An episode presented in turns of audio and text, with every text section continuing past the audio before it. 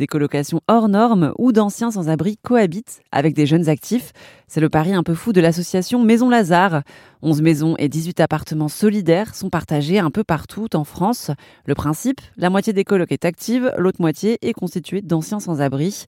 J'ai demandé à Mila Bochart, qui travaille au sein de l'association, de me dire combien de nuits passées dehors ont été évitées pour les anciens sans-abri qui vivent dans ces maisons. 15 904 nuitées à la rue évitées par an. Combien de sans-abri sont passés dans les maisons Lazare? Je dirais 400 personnes euh, sans-abri qui sont passées par nos maisons euh, depuis l'ouverture de l'association.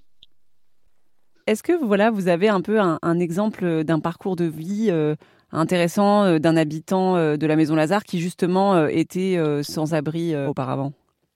Oui, oui, oui. Alors on a Fred qui était coloc à Nantes, qui a un parcours de vie euh, assez impressionnant.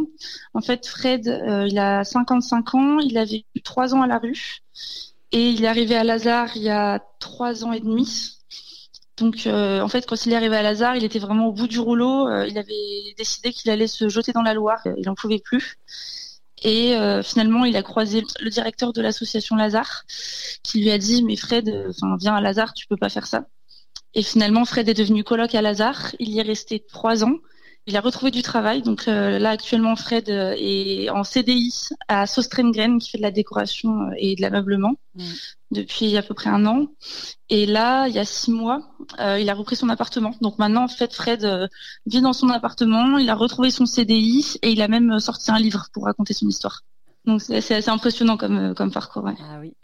En fait, les personnes sans abri restent trois ans, c'est bien ça? Alors en fait, pour les personnes sans abri, il n'y a pas de limite de temps. Ça peut être aussi bien deux mois que euh, certains cinq, six, sept ans. Enfin, la personne reste vraiment euh, le temps qu'elle a besoin. Et donc l'objectif, c'est ensuite de réinsérer, bah voilà, ces personnes. Est-ce que ça a marché dans tous les cas, ou est-ce que parfois, bon, bah, ça n'a pas forcément fonctionné? Alors en fait, on met pas vraiment de pression à ce niveau-là. Si la personne souhaite se réinsérer, on, l'accompagne pour se réinsérer.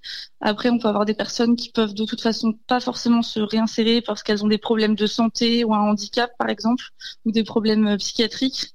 Dans ce cas-là, en fait, on va plutôt euh, accompagner la personne pour qu'elle développe des projets personnels et pas euh, professionnels. Dans vos maisons, il n'y a pas que de l'accueil sur du long terme, mais il y a aussi visiblement du plus court terme.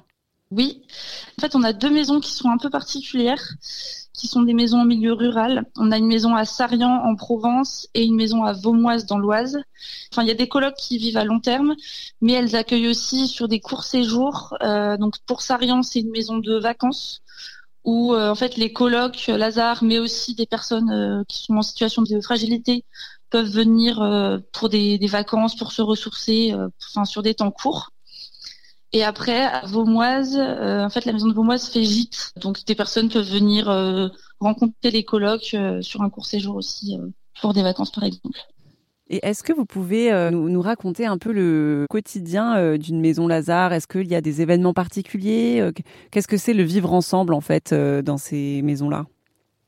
Alors, en fait, déjà, ce qu'il faut savoir, c'est que chaque coloc a un engagement de participer au dîner de coloc qui est euh, une fois par semaine et où du coup l'objectif c'est vraiment de se retrouver avec tous les membres de l'appartement, euh, de la coloc, pour partager un repas ensemble, pour euh, échanger sur la semaine, sur ce qui peut fonctionner, pas fonctionner dans la coloc. après on a le repas de l'amitié du coup du dimanche souvent, et ça c'est plutôt mensuel. Il y a aussi donc une, salle commune dans chaque maison où se passe beaucoup de temps informel. Donc ça peut être des jeux de société, euh, quelqu'un qui joue de la guitare, euh, jouer au ping-pong, euh, faire un goûter. Il y a beaucoup de ça de temps de, partage informel et aussi d'échanges entre les différentes colocs, que ce soit la coloc des gars, la coloc des filles. En fait, tous ces gens-là sont, enfin, ne vivent pas reclus. C'est vraiment beaucoup d'échanges au sein de la maison. Retrouvez l'intégralité de cet entretien sur erzen.fr.